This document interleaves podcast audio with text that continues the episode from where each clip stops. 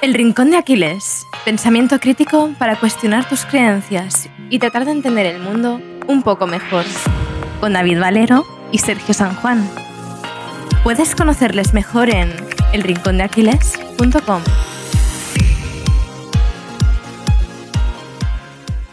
La llamamos genio y la creemos inaccesible. Pensamos que las personas creativas y brillantes aparecen de la nada. Unas capacidades extraordinarias y poco más. En este episodio del Rincón de Aquiles descubriremos el camino hacia la maestría que nos propone Robert Greene. Este episodio forma parte de la serie de Aprender a Aprender, porque el aprendizaje es la filosofía con la que nos invita Robert a acercarnos a la vida. En una cita del libro recoge esta idea a la perfección. Toda tu vida es una especie de aprendizaje, en la que aplicas tus habilidades para aprender. Todo lo que te ocurre es una forma de introducción si prestas atención. Seguro que has pensado alguna vez que te gustaría ser tan bueno en lo tuyo como Messi en el fútbol, como Mozart en la música, como Alejandro Magno en el liderazgo o como Da Vinci en la polimatía. La idea de Robert con este libro y de nosotros al hacer este episodio es darte los principios para convertirte en un maestro. Vamos a dividir el episodio en cinco partes, una para cada una de las fases que tiene que atravesar todo maestro para llegar a la cumbre de su disciplina. En cada una de las fases compartiremos estrategias prácticas para que puedas aplicarlas desde el momento de escuchar este episodio. Y Sergio, vamos a empezar por definir qué es esto de la maestría. La maestría es ese punto en el que conoces tan bien las reglas que sabes cuándo romperlas y reescribirlas. Y el maestro es la persona que conoce tan profundamente su disciplina que deja de ser uno más para aportar algo único. Ese es nuestro objetivo, ser un maestro. La travesía no es sencilla. El aburrimiento, la impaciencia, el miedo y la confusión están al acecho. El peligro de dejar de observar y de aprender está presente. El maestro es el eterno aprendiz y la práctica es la que le lleva a alcanzar la fluidez. En pleno siglo XXI contamos con más posibilidades y oportunidades que nunca, quizás demasiadas, lo que puede volverse en tu contra. Te sientes sobrepasado y la pasividad aparece como refugio, Frente a esta situación, Green te propone como punto de partida encontrar tu llamada vital. La frase de Píndaro guía esta fase. Conviértete en quien eres aprendiendo quién eres. David, la idea está clara. Si encuentras el qué, todo lo demás encaja. Frente al abanico de opciones, te decantas por tus intereses personales y tratas de conectarlos con algo más grande. ¿Cómo? Mediante la introspección, sin silenciar tus emociones, escuchándolas, deshaciéndote de la presión social, dejando de ver la vida como una serie de compartimentos. La vida es un todo y tu trabajo no debería ser un simple medio para ganar dinero. Greeny nos propone cinco estrategias concretas para encontrar nuestra llamada vital. Como siempre te decimos, escúchalas todas y empieza aplicando aquellas que más resuenen contigo. Primera estrategia, busca en el origen de tu vida.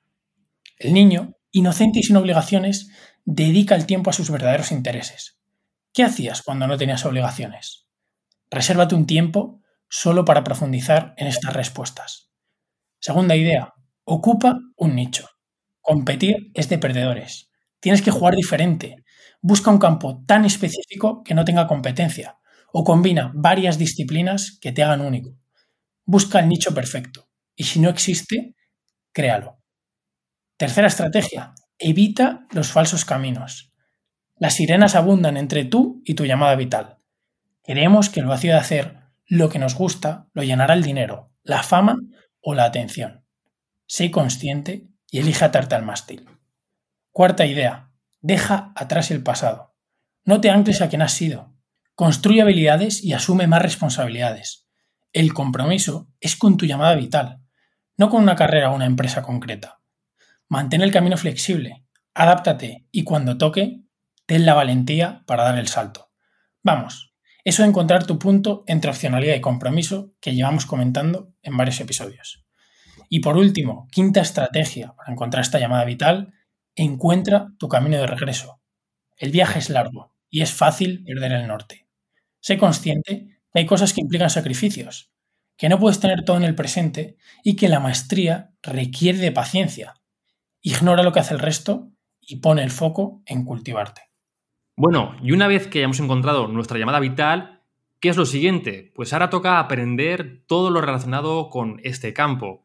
Green huye de los life hacks y te advierte de forma honesta.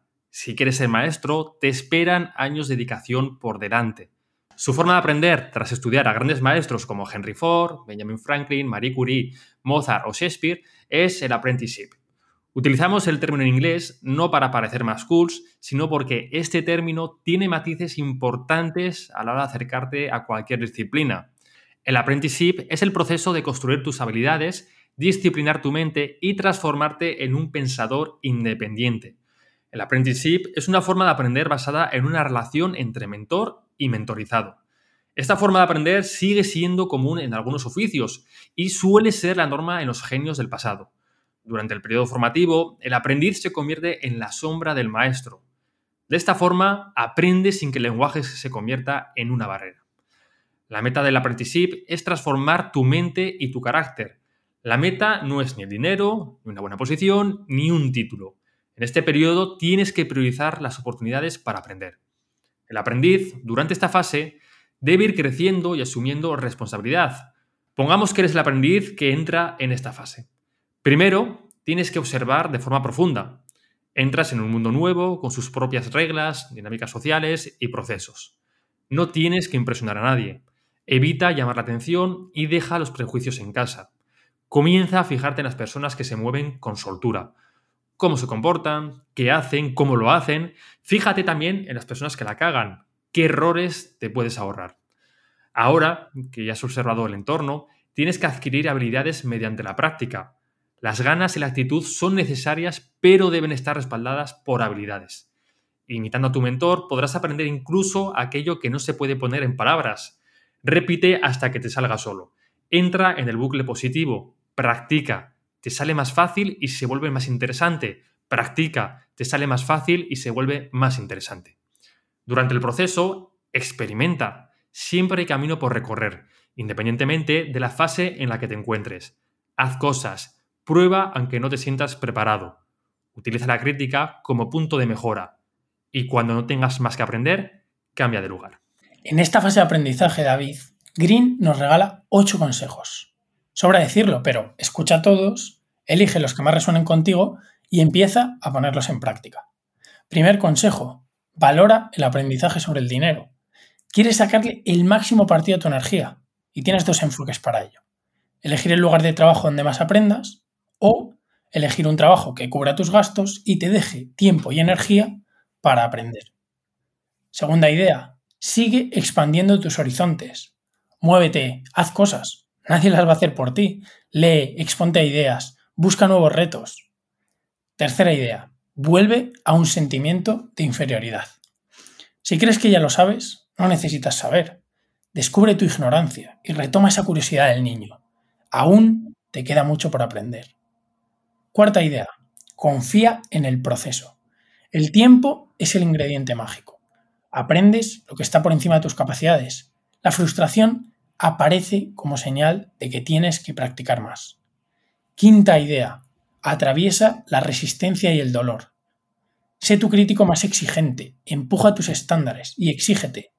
De nuevo, si no lo haces tú, nadie lo va a hacer por ti. Sexta idea, fórmate en el fracaso. Los errores son tus maestros, susurrándote el lugar donde tienes que mejorar. Séptima idea, combina el cómo y el qué. Conoce las cosas, el qué, y conoce también su uso, el cómo. Octava y última idea de esta fase, avanza a través del ensayo y error. El siguiente paso se descubre caminando. Diseña tu propio programa formativo, abre tus posibilidades, está rodeado de información y conocimiento, Aprovechalo. Como nos animaba Naval en anteriores episodios, construye tu combo único de habilidades. El aprendizaje seguirá siendo una constante durante todo el proceso, al igual que esta tercera parte de la que vamos a hablar.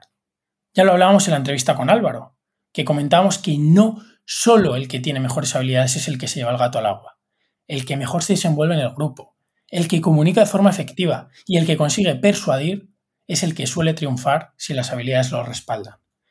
Green te propone, para desarrollar estas habilidades, dejar de creerte el centro del mundo, ahorrarte tu opinión y observar con atención el mundo de la persona que tienes enfrente. Aceptación suprema, como él lo llama.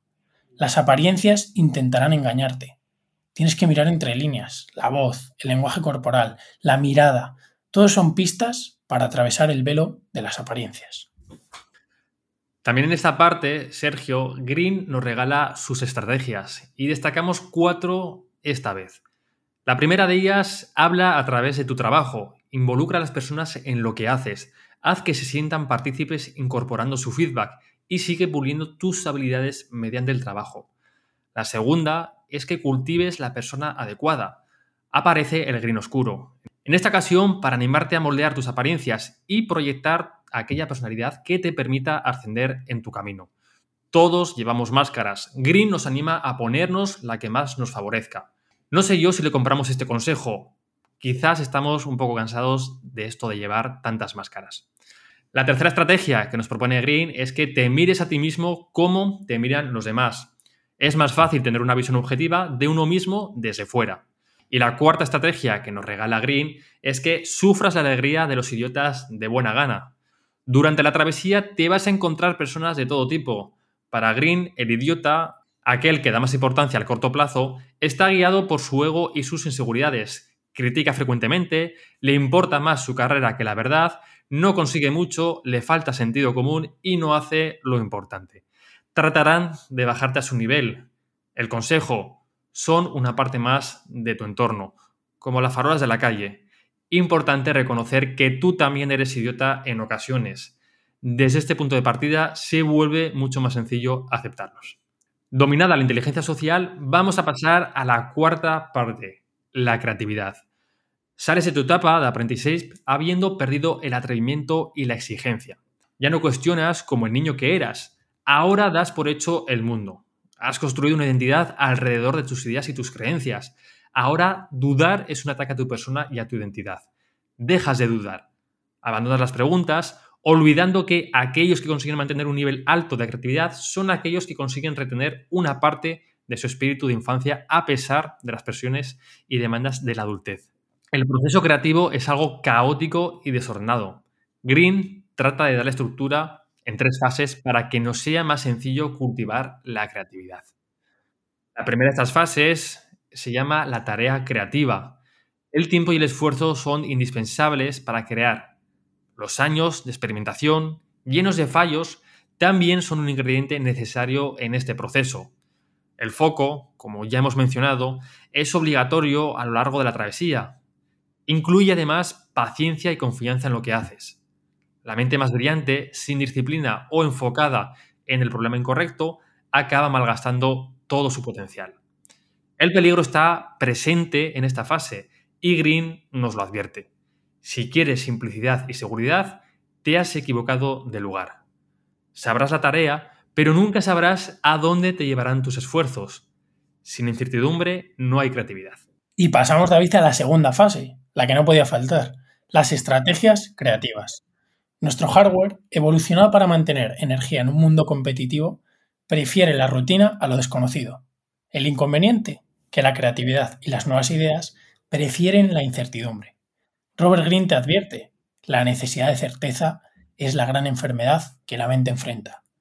Debe existir espacio para el encuentro fortuito en tu rígido plan. Lee libros que no puedas poner en el currículum. Siéntete cómodo fuera de tu disciplina. Cede más veces las riendas a tu curiosidad. Y pasamos a la tercera y última fase del proceso creativo, el punto de inflexión. El maestro debe convivir con su alta exigencia. El deadline, natural o autoimpuesto, es el mejor remedio contra el perfeccionismo. Creas, te apetezca o no. La ausencia de compromiso es lo que te acaba perjudicando. La presión te ayuda a mantener la constancia y a superar los retos del camino. Con esto, David, entramos en la quinta y última fase del proceso de maestría. El maestro sigue sus inclinaciones hasta las últimas consecuencias. Elige una estrella inalcanzable a la que emular, como nos animaba Juan Soto Ibars hace unos episodios. Y por el camino desarrolla un estilo propio, a través de la práctica. Con la repetición, interiorizarás parte del proceso y lo convertirás en automático. La intuición se irá depurando a base de horas. Green la define como una función de tiempo por foco. Hay que meterle 10 o 20 mil horas de práctica intensa para poder saborear su poder. Y que no te engañen las apariencias. La intuición esconde muchísimo estudio previo. Durante el camino lleno de retos, el deseo de lo simple y lo fácil te pedirá abandonar. La paciencia y la disciplina son ingredientes indispensables para dominar tu disciplina. Para ello, también en esta última parte de la maestría, Green comparte sus estrategias. Compartimos las tres que más resuenan con nosotros. La primera de ellas, no sucumbas a la distracción que te propone la tecnología crees que sabes cómo les va a tus amigos viendo su feed de Instagram. Crees que aprendes mucho leyendo hilos de Twitter. Estas herramientas se han creado pensando en explotar las vulnerabilidades de tu hardware. No dejes que la tecnología, en especial las redes, te desvíen del camino.